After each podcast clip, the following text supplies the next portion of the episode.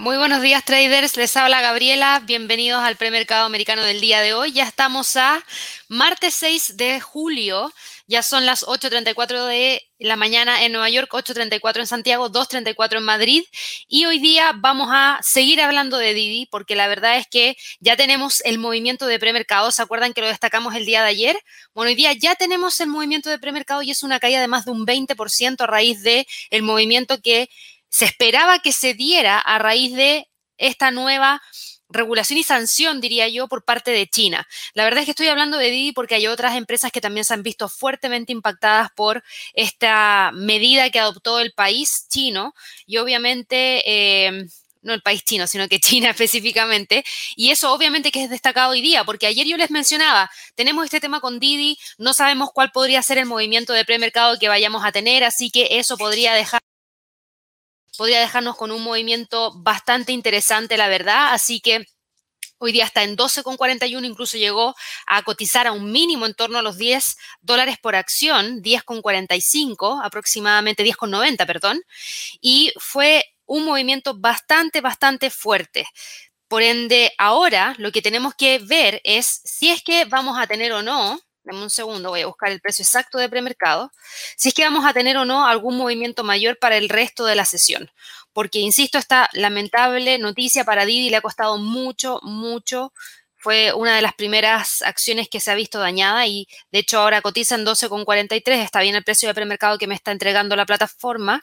Así que vamos a evaluarlo porque a ver, para aquellas personas que no tenían información respecto a Didi, rápidamente les menciono que esto tiene que ver con qué? Con una prohibición que vino por parte del gobierno chino por encontrar que esta empresa estaba significando un riesgo para la seguridad cibernética de China. ¿Y qué es lo que hizo? Fue que eliminó por completo todas las aplicaciones de todas las aplicaciones no, toda la aplicación de Didi en las tiendas de aplicación que hay en China. Esta prohibición no impide que Didi opere en su mercado nacional, pero obviamente impide que adopte nuevos usuarios, o sea, quien ya no descargó la aplicación de Didi en China, ya no lo va a poder descargar más. Así que eso limita cualquier crecimiento que podría haber tenido proveniente desde el país asiático, que era su principal mercado.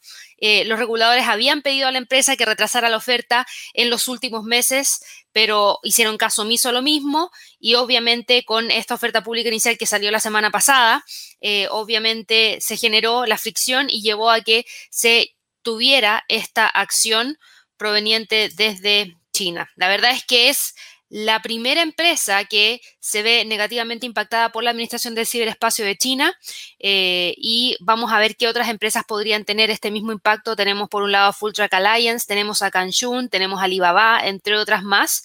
Así que hay que estar muy, muy atentos a eso. Así que bueno, quería partir mencionándoles esta información. Sé que algunos de ustedes ven mucho Alibaba y por eso eh, quise hablar respecto a esto, porque si ustedes se fijan, Alibaba eh, va con un movimiento, ya venía dañada la acción desde antes, pero ahora en el premercado también está con un movimiento de caída de un 1, eh, de un dólar con 75 centavos, lo que deja la acción en torno a los 2.16, muy cerquita a los precios de premercado que apunta la plataforma. ¿Y por qué hablo de Alibaba? Porque también podría verse impactada de manera negativa. tenemos varias acciones que podrían obviamente verse dañadas a raíz de este tema. Alibaba, recuerden que eh, recaudó 25 mil millones de dólares en el 2014. La compañía había sido, en el caso de Didi, valorada en 75 mil millones de dólares hasta el día viernes y obviamente ahora la valorización es mucho menor a lo que eh, se tenía durante el día viernes de la semana pasada. Así que en el escenario de continuar viendo caídas por parte de Alibaba, por parte de otras acciones, como también tenemos a la de Full Track Alliance, que la voy a poner de inmediato. No sé si alguien opera esta compañía o no, pero hoy día estaba con un movimiento bajista también súper potente durante eh, las primeras horas de esta jornada y de hecho se ve reflejado aquí en el premercado, cae más o menos de manera similar a como estaba cayendo eh, en este caso eh, Didi, cae Full Track Alliance 18,77% en el premercado y nos deja con un precio de cotización de la acción en 15,45. ¿Y por qué dirán ustedes, estoy hablando también de Full Track Alliance? Porque fíjense cuándo salió la bolsa esta compañía, el 22 de junio, una semana prácticamente antes de Didi, por ende podría verse impactada de la misma manera. Eh, y obviamente esto podría generar un impacto súper negativo en la acción, podría dejar eh, de, de, perder todo el valor que el mercado esperaba, tiene una tendencia súper marcada hacia la baja y obviamente esto arrastra a todas estas compañías que yo les mencionaba, el colapso de Didi eh, lleva a preguntarse qué es lo que va a pasar con las 34 solicitudes pendientes de cotización de salida a bolsa en Estados Unidos por parte de empresas con sede en China y con sede en Hong Kong. Esa es la gran pregunta. Hay 34 empresas que esperan salir a bolsa en Estados Unidos. ¿Lo van a hacer sí o no? Ya vieron lo que puede hacer China. Entonces, hay algunos que quizás vayan a evaluar la posibilidad de no hacerlo, hay otros que quizás puedan evaluar la posibilidad de sí hacerlo. Así que bueno, ese es un tema que quería mencionarles porque si se fijan, estos son los gaps de mercado que a veces uno no logra controlar.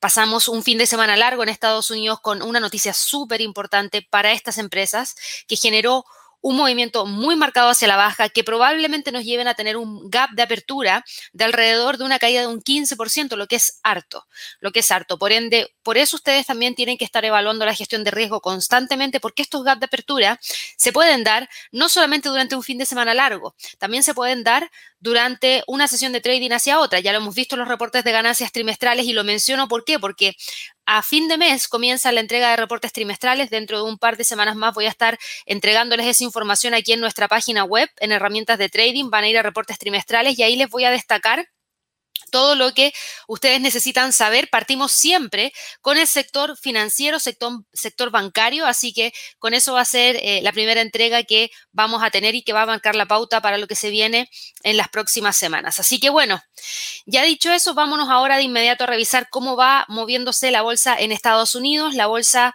hasta hace un par de minutos atrás seguía operando bastante mixta. Teníamos al Standard Poor's cayendo, al Dow Jones con una caída de 0,15% y solamente al Nasdaq moviéndose hacia el alza. Y finalmente lo que estamos teniendo ahora es una pequeña recuperación por parte del Standard Poor's, que está cotizando en 4.353 puntos. Obviamente la información proveniente desde... Eh, China, eh, con empresas que están mostrando caídas importantes como Didi, como Alibaba, como Baidu, como JD.com, como Ultrac Alliance, entre otras más, son las que obviamente generan una merma de cualquier tipo de movimiento mayor hacia el alza.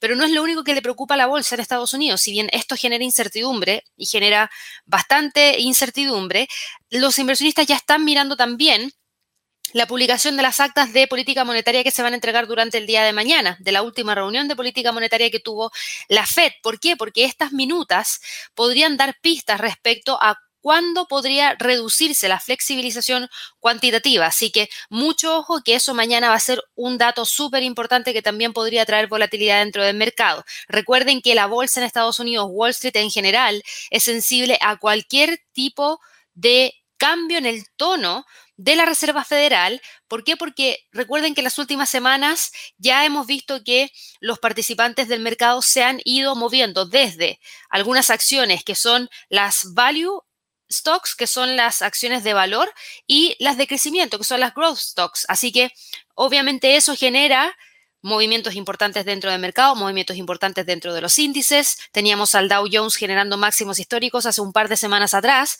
pero ahora se dio vuelta y tenemos al Standard Poor's y al Nasdaq generando máximos históricos, mientras que el Dow Jones no logra ni siquiera alcanzar los niveles que tenía anteriormente, todavía. Así que por lo mismo ahí hay que prestar mucha atención porque el mercado está súper sensible a que hay eh, lo que podría eventualmente generar una recuperación más fuerte de lo esperado en Estados Unidos que pueda obligar al Banco Central a recortar su apoyo. Entonces, por eso hay que prestar mucha, mucha atención. Recuerden que durante el viernes de la semana pasada, yo les había mencionado ayer, el Standard Poor's había sido capaz de generar un nuevo máximo histórico en realidad durante el día jueves, pero hoy día nuevamente genera un nuevo máximo histórico. Tenemos acciones que están cotizando hacia el alza en el premercado, que están ligadas al sector tecnológico, que ayudan a que el precio del Standard Poor's pueda seguir subiendo. Llega prácticamente hacia los 4.360 y ahí se detiene. Por ende, para hoy día, para hoy día vamos a estar evaluando niveles entre los 4.340 y los 4.360, a ver si es que el precio logra salir de ahí. ¿Por qué lo digo? Porque si ustedes van al calendario económico, tenemos solamente un dato que vamos a conocer durante esta jornada que podría gatillar algún movimiento de ese estilo, que es el PMI no manufacturero del ISM para Estados Unidos, donde se va a publicar la cifra y vamos a ver si es que efectivamente logra o no superar los 64, que fue el dato publicado el mes pasado, y los 63.5, que es lo que el mercado espera. Y a las 9.45 vamos a tener el PMI de servicios, que es un dato que no tiene previsión y hay que estar muy atentos a ver si logra sobrepasar los 64.8. Para el Dow Jones, el Dow Jones está cotizando con una leve caída de 0,09%. Fíjense que todavía no alcanza el máximo histórico que tuvimos durante el día 10 de mayo, cuando el precio alcanzó los 35.101.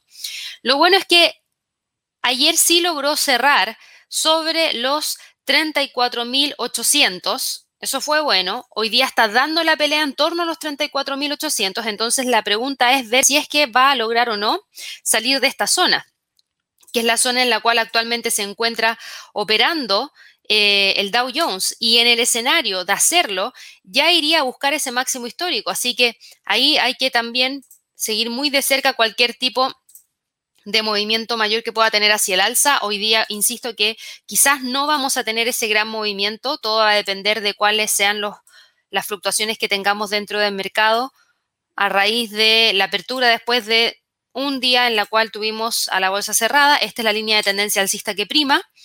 Tenemos harto espacio como para poder seguir viendo el precio moviéndose entre los 34.700, 34.800 y sobre todo sobre la línea de tendencia alcista. El Nasdaq, por otro lado, Fíjense el Nasdaq, va súper limpio hacia el alza. Hoy día genera un nuevo máximo histórico y no por poco, sino que por mucho. Alcanzó un máximo en 14.761. El precio rompió los 14.713 que teníamos marcado acá. Ya el próximo nivel está en los 14.800 y próximo nivel está en base a la resistencia 1 en términos semanales en 14.869. Dejó esta zona. Dejó esta zona, así que eso lo vamos a eliminar. Vamos a actualizar el Fibonacci hacia el máximo. Vamos a eliminar estos niveles que también ya están obsoletos. Y fíjense lo limpia que va la tendencia hacia el alza para el Nasdaq. Incluso pueden tomar una línea de tendencia alcista y unirla con los mínimos que tenemos acá, mínimos entre el 17 de junio mínimos y, el, y el mínimo del 2 de julio, perdón, se mantiene bastante bien. Y esto tiene que ver con que el mercado, después de la última reunión de política monetaria, calmó un poco los ánimos respecto al temor que había en relación a que la Fed iba a subir las tasas de interés rápidamente y que iba a generar un cambio en términos de política monetaria. Lo que tuvimos fue un movimiento de mayor apetito al riesgo por las acciones ligadas al sector tecnológico, porque la Fed dijo que la inflación no iba a ser el factor que les vaya a generar un cambio en términos de política monetaria ahora mismo ya. ¿Por qué? Porque tienen en su mente que la y en base a no solamente en su mente, sino que en base a los indicadores económicos que ellos vienen siguiendo, están viendo que la inflación sería algo transitorio, algo que también dijo el Banco Central Europeo, algo que también dijo el Banco de Inglaterra, varios bancos centrales están diciendo que el tema de la inflación es algo transitorio, por ende la Fed dice cálmense ahí, que es algo transitorio y no vamos a generar un cambio de política monetaria por algo transitorio. Pero por lo que sí podrían generar un cambio de política monetaria es por el mercado laboral, si es que realmente muestra una consistencia y una solidez de seguir recuperándose mes a mes, algo que no tuvimos el mes pasado porque tuvimos datos mixtos, cuando los reportamos el viernes de la semana pasada. Así que eso calma un poco eh, la incertidumbre que hay y genera este movimiento de mayor cambio de flujo de capital desde las acciones de valor hacia las de crecimiento, que suelen ser las tecnológicas. ¿Por qué? Porque tenemos reportes de ganancias trimestrales que se vienen ahora. En tres semanas más vamos a tener entrega de reportes trimestrales para Amazon, para Microsoft, para Alphabet, para Facebook, para Apple, para Tesla, para obviamente todos los bancos eh, como JP Morgan, Goldman Sachs, Wells Fargo, etcétera, y un montón de otras empresas más. Pero en cuanto al sector tecnológico, todavía podría haber bastante crecimiento a raíz de que todavía estamos en esta situación de pandemia en donde todavía se requieren los servicios tecnológicos, como por ejemplo el delivery, como por ejemplo el alojamiento en la nube, como por ejemplo el streaming, eh, como por ejemplo los videos on demand que nos entregan en este caso Netflix, eh, el servicio de Apple TV, servicio de Amazon Prime, etcétera, entre otras cosas más. Así que estén muy atentos. En los próximos días vamos a estar eh, entregándoles el enlace para que ya se puedan inscribir al próximo Trading Day. Y la verdad es que el próximo Trading Day va a estar enfocado específicamente en el mercado accionario y en la entrega de reportes trimestrales para la última semana de julio y la primera semana del mes de agosto, que es cuando tenemos todo este choclón de acciones que van a estar reportando. Así que estén muy atentos porque se viene súper interesante el próximo Trading Day. Em, creo que entre mañana y el jueves podríamos tener ya la página para que ustedes puedan registrarse y no perder el cupo para que así puedan participar, pero se viene bastante entretenido y obviamente vamos a estar hablando acerca de todo esto que yo les menciono. Así que bueno, para hoy día, para el Nasdaq, cuáles son los niveles, probablemente vamos a tener al precio cerrando, si es que no hay mayor volatilidad, entre el pivote en 14.600 y la resistencia en torno a los 14.800, que es un nivel de doble cero. ¿Es lo único que hemos tenido? No, no es lo único que hemos tenido. ¿Por qué? Miren Europa. Europa está mixto. El Eurostox cae, el DAX cae, pero el IBEX sube. Luego tenemos al FTSE cayendo y al CAC 40 también con movimiento bajista. ¿Qué ha pasado en Europa? En Europa tuvimos una gran cantidad de fundamentales que generaron movimientos durante la mañana. Fíjense Alemania, órdenes de fábrica. Las órdenes de fábrica cayeron drásticamente desde un 1,2% a menos 3,7%. No es un buen dato. No es un buen dato. Si miramos, por otro lado, eh, otro dato de Alemania, indicador SEU de confianza inversora en Alemania cayó desde 79.8 a 63.3. Pésimo dato. El mercado esperaba que la cifra cayera, sí, pero de 79.8 a 75.2, no a 63.3. Es una sorpresa muy negativa. Entonces eso genera presión en el DAX alemán. De todas maneras que sí. Así que si ustedes van y se fijan en los movimientos del DAX, se van a dar cuenta que es uno de los índices que más cae hoy día, porque específicamente los datos de Alemania no fueron buenos datos. Tenemos al precio del DAX, eso sí, cayendo 0,14%, pero lo bueno está en que no hemos visto un quiebre de la línea de tendencia alcista, no hemos visto un quiebre del nivel de soporte que habíamos dejado marcado el día de ayer en 15.554 y tampoco hemos visto un quiebre en la parte superior en los 15.717, así que esos niveles se mantienen súper vigentes para la jornada de trading del día de hoy y probablemente terminen cerrando dentro de esa zona. El Eurostox también cae. ¿Qué pasó con la zona euro? Tuvimos para la zona euro datos de ventas minoristas, que si bien fue un buen dato, yo diría un excelente dato, sobrepasó el 4,4 que el mercado esperaba y logró subir desde menos 3,9 a 4,6%, lo que es un muy buen dato.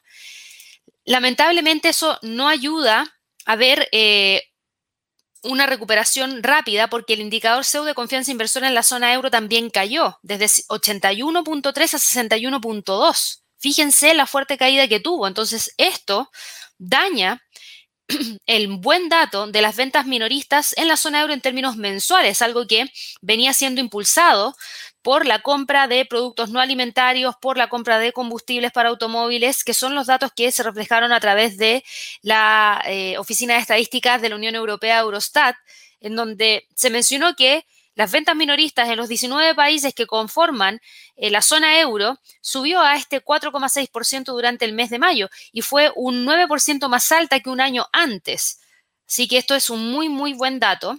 Eh, a pesar de ser un muy buen dato, el indicador SEO es lo que termina eliminando cualquier tipo de movimiento alcista.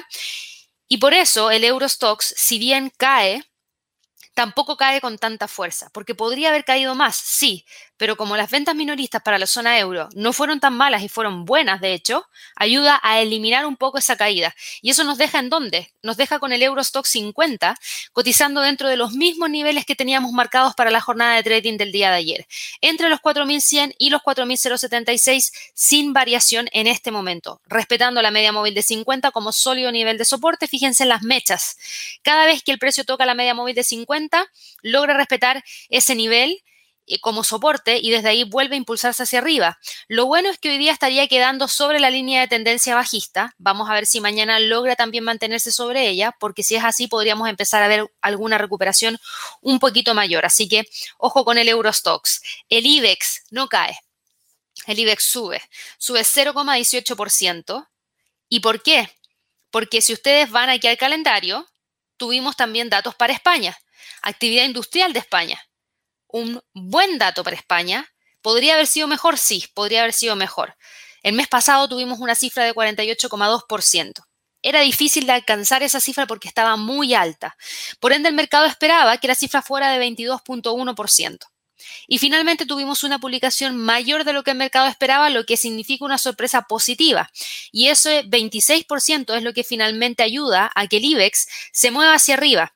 ¿Pero está generando algún tipo de cambio? No sigue estando en los mismos niveles que vimos ayer, entre los 8.960, 8.881 y manteniendo esta línea de tendencia bajista que trae desde el 15 de junio, pasando por los máximos del 28 de junio. Así que esos son los niveles que el precio estaría manteniendo para el resto de la jornada de trading del día de hoy, donde probablemente termine cerrando más cerca de los 8.960 que de los 8.881, pero dentro de la zona. El FTSE del Reino Unido el FTSE del Reino Unido hoy día cae en términos de calendario económico. Fíjense que solamente tuvimos PMI del sector de la construcción para el Reino Unido y préstamos con aval hipotecario. El PMI del sector de la construcción para el Reino Unido fue un buen dato. Subió desde 64.2 y no cayó a 63.8, sino que se publicó en 66.3. Así que súper buen dato para el Reino Unido. Y eso, si ustedes me preguntan, tendría que haber generado un movimiento hacia el alza para el FTSE pero no lo está haciendo. Y esto tiene que ver con qué? Tiene que ver con que la zona, eh, perdón, la bolsa europea, los principales índices de la bolsa europea, como lo son el DAX y el Eurostock, el Eurostox, están cayendo. Y por otro lado, tenemos un sentimiento mixto dentro de la bolsa en Estados Unidos y tuvimos un cierre del Nikkei a la baja. Entonces, eso no ayuda a que rápidamente el FTSE pueda moverse hacia arriba, sino que detiene un poco el movimiento y también tiene que ver con toda la preocupación que hay en torno al tema de la pandemia, en torno a ver qué es lo que va a ocurrir en los próximos días con obviamente cualquier tipo de medida que puedan tomar los países para tratar de controlar la propagación de eh, el virus. El gobierno del Reino Unido en específico eh, tiene previsto poner fin a casi todas las medidas legales introductorias para controlar el virus a partir del día 19 de julio. Sin embargo, sin embargo, la variante Delta sigue siendo difícil de controlar y, por ejemplo, el día de hoy, Rusia informó del mayor número de víctimas mortales de su historia.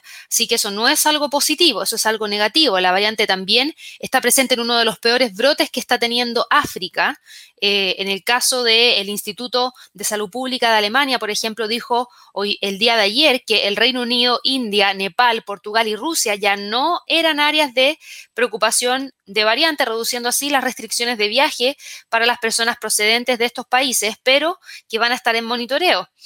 Hemos visto los contagios, por ejemplo, por el virus en España han aumentado en 32.607 desde el día viernes de la semana pasada, según datos que se entregaron durante la jornada de trading del día de ayer. Y esto es un 85% más que el aumento del fin de semana anterior. ¿Por qué? Porque la variante Delta está provocando un aumento entre los contagios por los jóvenes que no están vacunados. Entonces, eso obviamente que preocupa.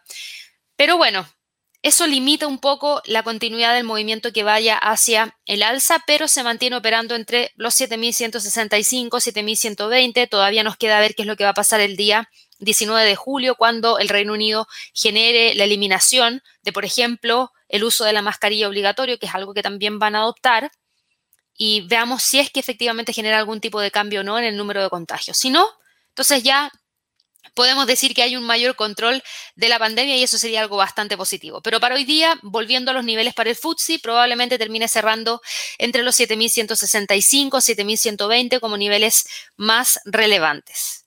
¿Qué pasa en el mercado Forex?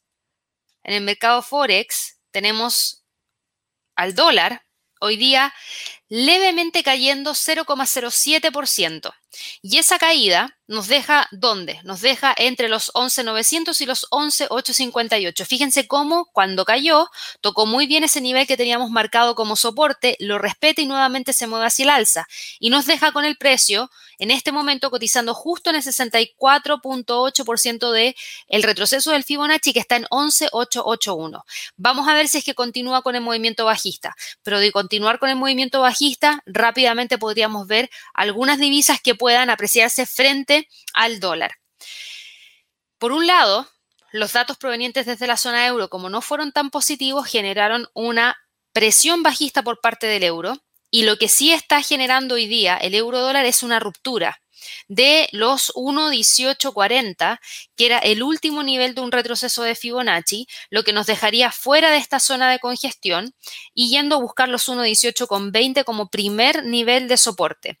La gran pregunta ahora es ver si es que efectivamente el precio cierra o no esta jornada por debajo de los 1.1840. Creo que para ustedes es bastante obvio que el precio del euro dólar tiene una tendencia bajista que trae por lo menos desde el 2 de junio en adelante y no ha logrado revertir esa tendencia hacia la baja. Por el contrario, lo único que ha hecho ha sido seguir presionando hacia la baja cada vez más. Entonces, cuando ustedes evalúan próximos niveles, tenemos que mirar la historia y uno de los primeros niveles está en los 1.18,20 porque es un nivel de doble cero, pero luego el nivel más importante está en torno al nivel psicológico de los 1.18. Así que si el precio del euro dólar continúa cayendo, podría llevarnos hacia esas zonas y tratar de cerrar dentro de esos niveles para la jornada de trading del día de hoy.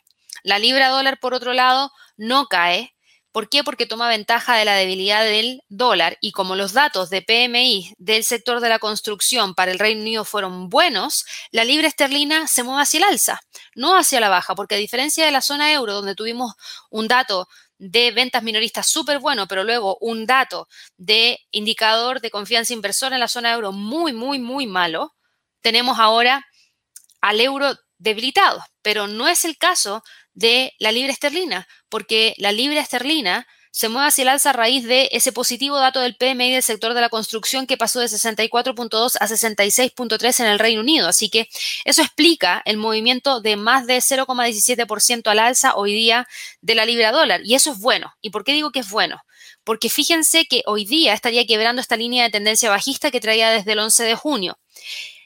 Además, se posiciona sobre el pivote semanal y se mantiene sobre los 1.38 nivel psicológico. Por ende, estas dos velitas que tuvimos acá pueden ser consideradas como un falso rompimiento.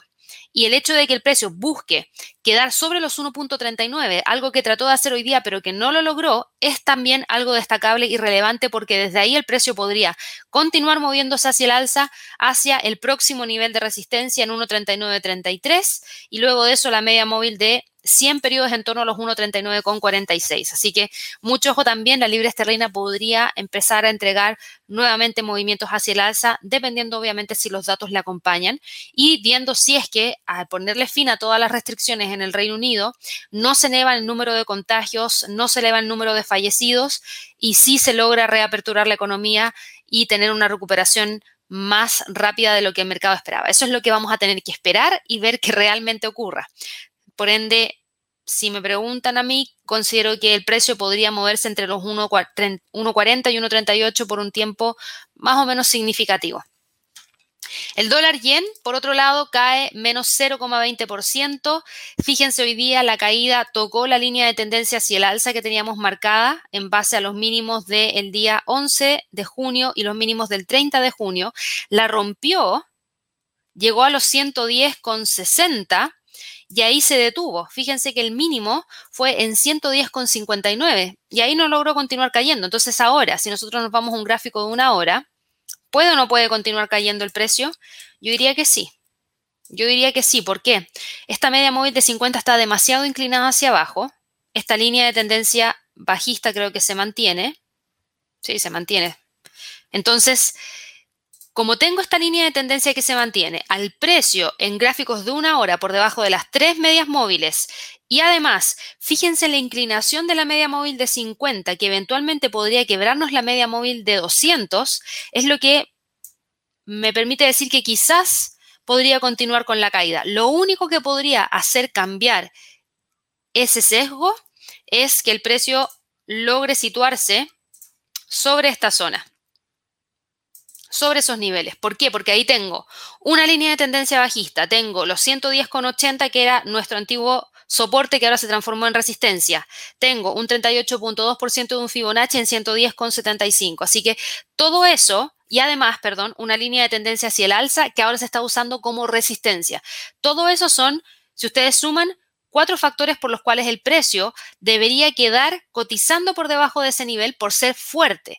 Por ende, si lo llega a quebrar hacia el alza, entonces querría decir que el dólar tiene mayor fortaleza como para poder moverse por lo menos hacia los 110,90, que es donde tenemos la media móvil de 200 periodos en gráficos de una hora. Así que ojo también ahí con el dólar yen y evaluar cualquier tipo de movimiento mayor que pueda estar teniendo dentro de las próximas horas. Fíjense que todavía no abre la bolsa en Estados Unidos, son recién las 9.04 de la mañana en Nueva York. Por ende, nos queda toda la jornada de trading más el dato de PMI no manufacturero del ISM para Estados Unidos que se reporta a las 10 de la mañana. ¿Qué ha pasado con las criptos? Las criptos van recuperando terreno, recuperando terreno. Ethereum es quien lidera el movimiento hacia el alza. Fíjense que aquí es un movimiento de flujo de capital, saliendo desde el mercado accionario con toda esta incertidumbre que se ha generado por el tema de China, por el tema de Didi, con las caídas de eh, Full Track Alliance, Alibaba, etcétera, hacia el mercado de las criptos, además preparándose para qué? Para la entrega de los reportes de ganancias trimestrales y también preparándose para la entrega de las minutas que vamos a tener durante el día de mañana. No es lo único, porque también tuvimos noticias provenientes desde el mercado de materias primas súper potente, que ya se las voy a mencionar, pero todo esto genera un movimiento de cambio de flujos de capitales pasando desde otros mercados y yéndose ahora hacia el mercado de las criptos. Por ende, las criptos hoy día tienen mayor interés que lo que tenían el día de ayer y que lo que tenían hace dos semanas atrás. Hoy día tenemos, por ejemplo, Ethereum subiendo más de 6,5% y aquí empieza a volverse interesante. ¿Por qué lo digo? Porque si ustedes se fijan, el precio respetó muy bien ahí la línea de tendencia alcista, respetó muy bien aquí la línea de tendencia alcista, respetó muy bien aquí la línea de tendencia hacia el alza. Por ende, de que hay tendencia alcista de corto plazo, la estamos teniendo la estamos teniendo. Entonces ahora la única gran pregunta que a mí me queda, denme un segundo, que a mí me queda es la siguiente. Y es si es que el precio en las próximas horas, este es un gráfico diario, va a lograr sí o no quebrar la media móvil de 50 que es la resistencia que yo tendría ahora en la mira para Ethereum y eso está en 2390. Si lo llega a quebrar, Perfecto, ahí empieza una recuperación un poquito mayor, llevándonos hacia dónde? Hacia la próxima resistencia que claramente está aquí a simple vista en 2491 y de continuar con el movimiento hacia el alza hacia los 2536 y tratar de quedar en la parte superior del rango que tenía hasta antes del 21 de junio, que era entre los 2100 y los 2.900 dólares por Ethereum. ¿Es la única criptomoneda que ha estado moviéndose el alza? No.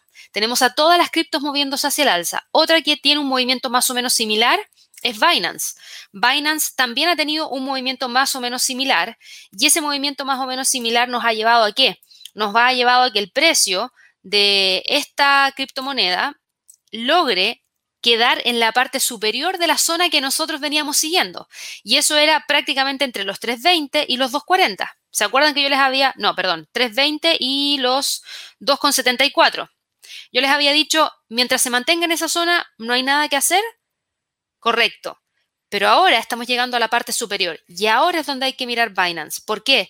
Porque si lo llega a quebrar, entonces rápidamente nos abre esta zona entre los 330 y los 378, lo que hace que sea mucho más interesante. ¿Tiene tendencia alcista en gráficos diarios? Sí, porque tenemos los mínimos que tuvimos el día 2 de julio y los mínimos que tuvimos durante el 5 de julio y el precio de este instrumento se mueve hacia el alza. Si nos vamos a un gráfico de una hora, en este gráfico de una hora se ve que hay potencia, pero también se ve que hay cierta detención en torno a los 320, así que el precio está ahí, pegado dentro de esos niveles, a la espera de poder confirmar que efectivamente pueda continuar subiendo.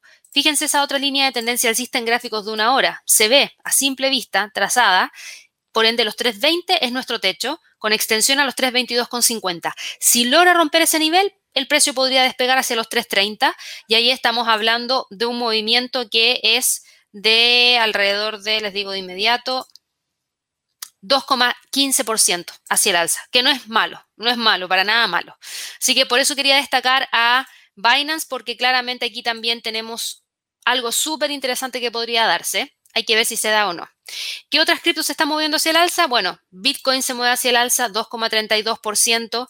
Ahora, si bien logra moverse hacia el alza, a mí parecer no está generando una oportunidad muy clara, a diferencia de lo que acabamos de ver para Binance, por ende lo dejaría más en revisión que en tomar cualquier tipo de postura porque el precio ha estado muy volátil y moviéndose sin mucha definición. Fíjense que además de eso ha logrado respetar en varias oportunidades la línea de tendencia bajista. Entonces mi pregunta hoy día es si es que realmente va a lograr moverse hacia el alza y quebrar esta línea de tendencia hacia la baja que trae desde el 15 de junio, pasando por los máximos del 29 de junio. Esa es mi pregunta. ¿Logra o no logra cerrar? ¿Logra o no logra cerrar sobre el pivote? Fíjense cuánto le ha costado en estas últimas tres o dos jornadas. Por eso tengo, tengo mi duda ahí. Pero de que está moviéndose hacia el alza, se está moviendo hacia el alza y está tratando de quedar sobre los 34.127. Para Ripple, por otro lado, Ripple sigue dentro de la zona de congestión entre los 0.6350 y los 0.7340, así que no hay mucha variación, seguimos manteniendo los mismos niveles para Ripple. ADA, Cardano. Cardano, fíjense que tampoco tengo mucha claridad respecto a este, esta criptomoneda. Si bien está con una línea de tendencia hacia el alza que trae desde el 23 de junio, pasando por el 2 de julio también, que son los mínimos para poder trazar esta línea, si bien eso está presente, fíjense cuántas veces ha tocado la media móvil de 100 los 1.48 y la línea de tendencia alcista ya ha detenido el movimiento hacia el alza. Ya dos veces y esta sería la tercera. Por ende, eso significa que los movimientos hacia el alza están limitados. Si yo me voy a un gráfico de una hora, a simple vista tenemos pendiente alcista, ¿cierto? Que sería esta de acá, pero también a simple vista tengo tendencia bajista, que es esta. Y eso limita el precio, nos deja con un triángulo simétrico que nos muestra cierta incertidumbre. Tenemos presión bajista y presión alcista al mismo tiempo, por ende, mientras el precio se siga moviendo entre los 1.45 y los 1.41, no vamos a tener mayor claridad respecto hacia dónde debería moverse. Así que esos son los niveles a monitorear para las próximas horas. 1.45, 1.41. Que salga de ahí y ahí vamos a poder definir si podemos evaluar mayores alzas o mayores caídas. Para Dogecoin, Dogecoin logró respetar el soporte que le dejamos puesto ayer en 23, en 0.23. Logró respetarlo. Fíjense que ayer cerró en 0.23,3. Así que bien para Dogecoin porque se mantuvo sobre ese nivel de soporte que tiene desde el 24 de junio. Hoy día el precio se mueve hacia el alza, 2,16%. ¿Hablamos de cambio de tendencia? No. El precio sigue teniendo tendencia bajista. La media móvil de 50 sigue buscando la media móvil de 100 para quebrarla. No hay un rebote hacia el alza de esa, de esa media móvil, así que todavía presión bajista hay. El precio sigue estando por debajo de esas, de, esas dos medias móviles, por debajo de la línea de tendencia bajista que trae desde el 25 de junio y también por debajo del pivote en términos semanales. Así que en ese sentido se queda dentro de la zona seguimos manteniendo los 0.23 y los 0.25 como niveles más importantes para Dogecoin. Por último, mercado de materias primas ha corregido harto el petróleo. Y esto no me lo esperaba, así que denme un segundo porque esto no me lo esperaba. Déjenme ver si encuentro algo de información respecto al petróleo. Denme, denme, denme un segundo, por favor. no era lo que les iba a hablar del petróleo. Igual les voy a hablar lo que les iba a hablar del petróleo, pero necesito saber qué está pasando ahora, porque el movimiento no es, no, es normal, no es como debería estar moviéndose ahora en base a la noticia. Así que déjeme ver si hay alguna noticia.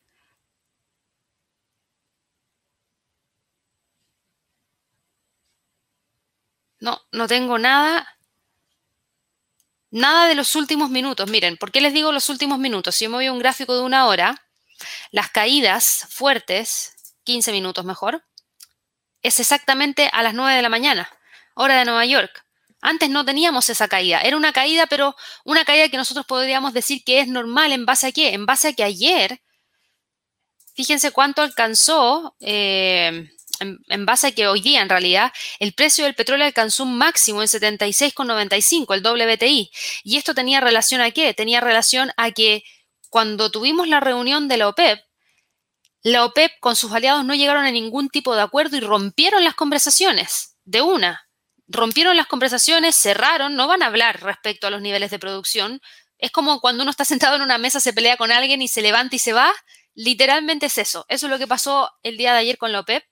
¿Y eso qué significa? Que no tuvimos ningún tipo de respuesta respecto a niveles de producción no han llegado a ningún tipo de acuerdo.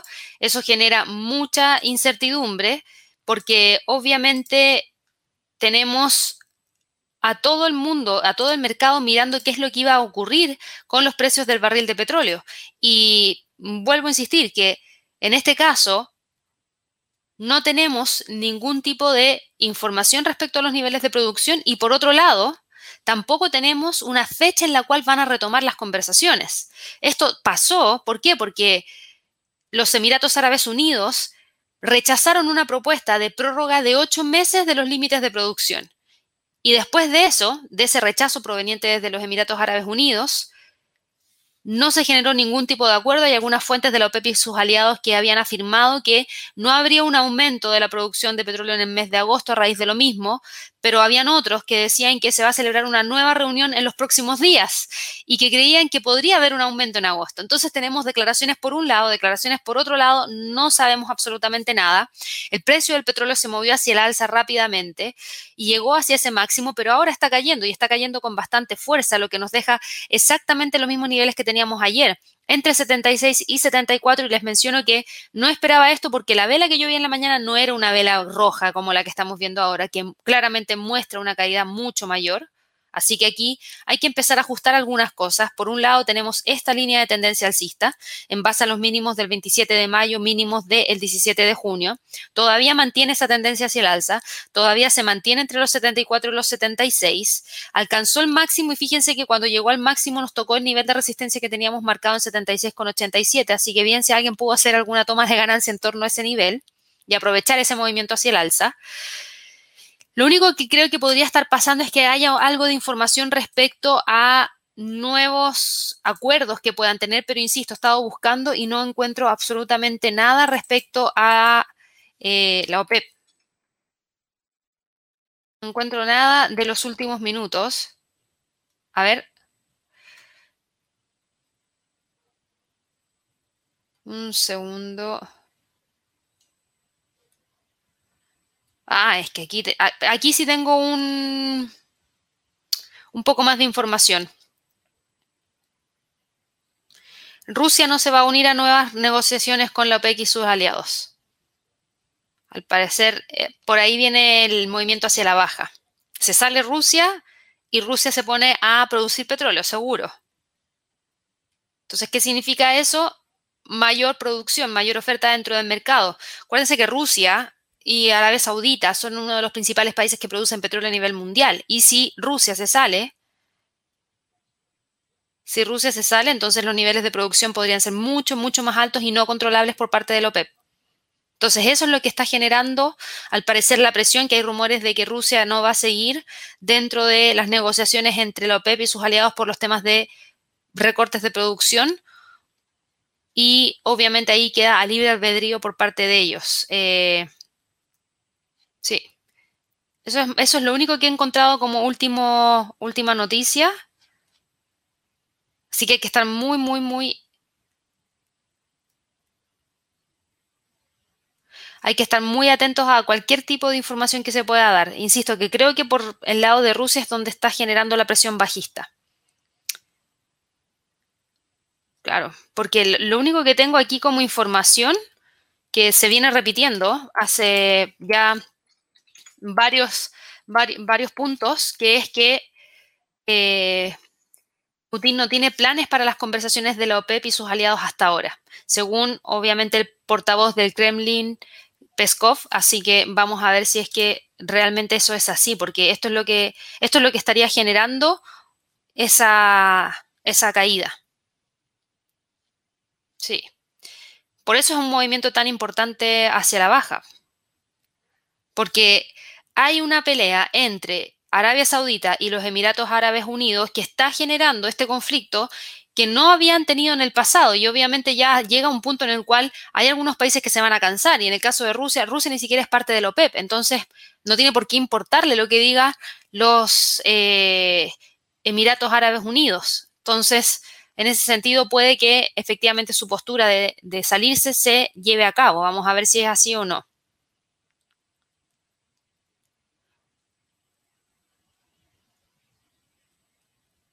Sí. Así que bueno, eso era lo que les quería mencionar. Hay mucha información, está, mucho pasa, está pasando muchas cosas dentro del mercado, mucho ojo también con el movimiento del precio del petróleo, porque eh, un tipo de noticia como la que les acabo de mencionar es lo que genera un cambio completo de lo que estábamos viendo y era, por eso les dije, no era lo que les iba a decir, así que denme un segundo para buscar la información, porque realmente no era lo que les iba a decir, porque el hecho de no tener eh, un acuerdo llevaba a que muchos traders evaluaran la posibilidad de que la OPEP al no llegar a un acuerdo con sus aliados iban a mantener los niveles actuales. Entonces eso es lo que había generado el movimiento hacia el alza. Pero luego empezaron a salir otros actores diciendo que se retoman los niveles de producción en agosto. Y por otro lado ahora, hace tan solo una hora atrás tenemos esta información proveniente desde Rusia, en donde se dice que ya no hay planes de volver a reunirse con la OPEP y sus aliados, lo que podría llevar a que Rusia empiece a bombear como ellos quieren solos, sin tener que pedirle permiso a nadie. Así que eso es lo que genera la presión bajista, pero ojo, que todo esto está todavía en veremos, por eso el precio no cae con tanta fuerza y se detiene en torno a los 74. Así que en términos de niveles para hoy día, entre los 77 y los 74 dólares el barril, son niveles bastante adecuados. Vamos a tener que dejar un rango grande de por lo menos 3 dólares. ¿Por qué? Porque la volatilidad es grande. Entonces, como la volatilidad es grande, tenemos que estar atentos a cualquier fluctuación. La tendencia alcista se mantiene de todas maneras. El oro, fíjense el oro cómo ha repuntado. El oro logró romper los 1800 hoy día, logró alcanzar un máximo en 1814, que es lo que les había dicho yo ayer. El oro venía con tendencia alcista, se mantenía dentro de esta zona y tenía que hacer falta un motor más potente para poder impulsar el precio del oro hacia arriba. ¿Cuál era ese motor? La incertidumbre que está generando China respecto a las decisiones que está tomando con sus eh, empresas, en donde, no con sus empresas, pero las empresas chinas que transan en la bolsa en Estados Unidos, lo que también podría significar que todavía no han bajado las tensiones entre China y Estados Unidos, sino que al contrario, podrían incluso estar poniéndose cada vez más drásticas porque está tomando medidas China que incluso afectan a sus propias compañías, compañías que provienen desde el país y obviamente eso que genera un poquito de incertidumbre dentro del mercado. Tenemos eso por un lado, tenemos el tema del OPEP por otro lado que también genera incertidumbre y eso nos llevó a que el precio lograra romper los 1800. La gran pregunta para hoy día es ver si logra o no cerrar sobre esa zona. Ya tenemos cierta detención, del movimiento alcista. Por ende, aquí hay que empezar a prestar un poquito de atención porque ya se quebró esa línea de tendencia hacia el alza. Por ende, el precio podría ahora empezar a congestionar entre los 1804 y 1812 que no sería nada malo. ¿Por qué? Porque eso significaría que el precio igual cerraría hoy día sobre los 1800, lo que sería positivo y desde ahí podría continuar con el movimiento alcista hacia los 1822, pero vamos a ver si lo logra hacer o no. Son las 9.21, todavía no abre la bolsa en Estados Unidos y vamos a tener que ver si es que efectivamente logra mantener el impulso. Pero si es así, si es así, el oro podría empezar a recuperar algo del terreno que perdió. Lo ideal es que quedara sobre los 1820 ojalá sobre la media móvil de 200 periodos y que quede más cerquita de los 1850 para así reingresar a esta zona en la cual estuvo operando entre el 19 de mayo hasta el día 15 de junio. Así que bueno, con eso ya terminamos la sesión del día de hoy. Los espero a las 12 horas de Nueva York en la sección de preguntas de trading. Espero que todos tengan una excelente jornada. Nos vemos más ratito. No se olviden de suscribirse al canal. Denle clic a la campanita de notificaciones. Regálenos un me gusta también si es que les gusta el contenido. Y nos vemos dentro de un par de horas. Hasta luego.